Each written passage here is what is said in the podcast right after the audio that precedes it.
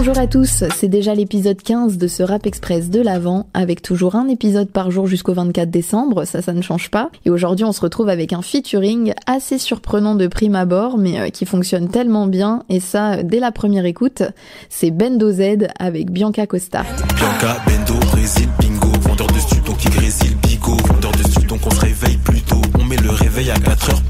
Le morceau s'appelle Double B en rapport euh, à leurs initiales, je pense que vous aviez compris, hein, mais euh, bon dans le doute je le reprécise, c'est un titre qu'ils ont révélé lors d'un DVM show sur la chaîne Twitch de Medja. Et euh, déjà à ce moment-là euh, ça avait pas mal tourné sur les réseaux. Et ce qui fait que ça fonctionne à fond je trouve c'est euh, qu'on a un mélange parfait de leurs deux univers, on retrouve les rythmiques propres à Bianca Costa avec les placements typiques de Bendo Z, ils sont hyper complémentaires tous les deux.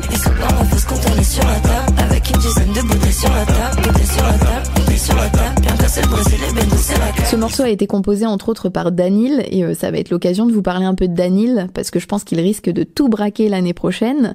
Il fait pas que de la compo, il chante aussi et euh, j'ai eu la chance de le voir euh, dans les rues de Paris lors de la fête de la musique. C'est même d'ailleurs comme ça que je l'ai découvert et vraiment c'était hyper cool. Il a ensuite rempli la maroquinerie et fait également un peu de bruit sur TikTok avec son titre Billie Eilish.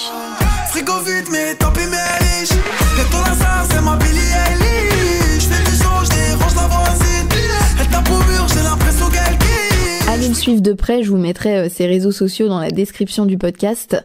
Et pour en revenir à Bendo Z, je vous invite fort à aller écouter son projet entier qui s'appelle De la Fontaine et sur lequel vous pouvez retrouver euh, le feat avec Bianca Costa. J'ai d'ailleurs été très agréablement surprise par ses textes dans l'album.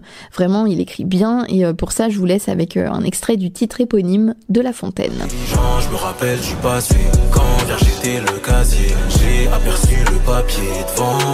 Je suis pas très fort à la nage, mais j'ai voulu brasser. Quand j'ai vu le papier passer, j'ai vu passer le temps. Merci à tous d'avoir écouté cet épisode. Comme d'hab, laissez une petite note au podcast s'il vous a plu et on se retrouve dès demain. Salut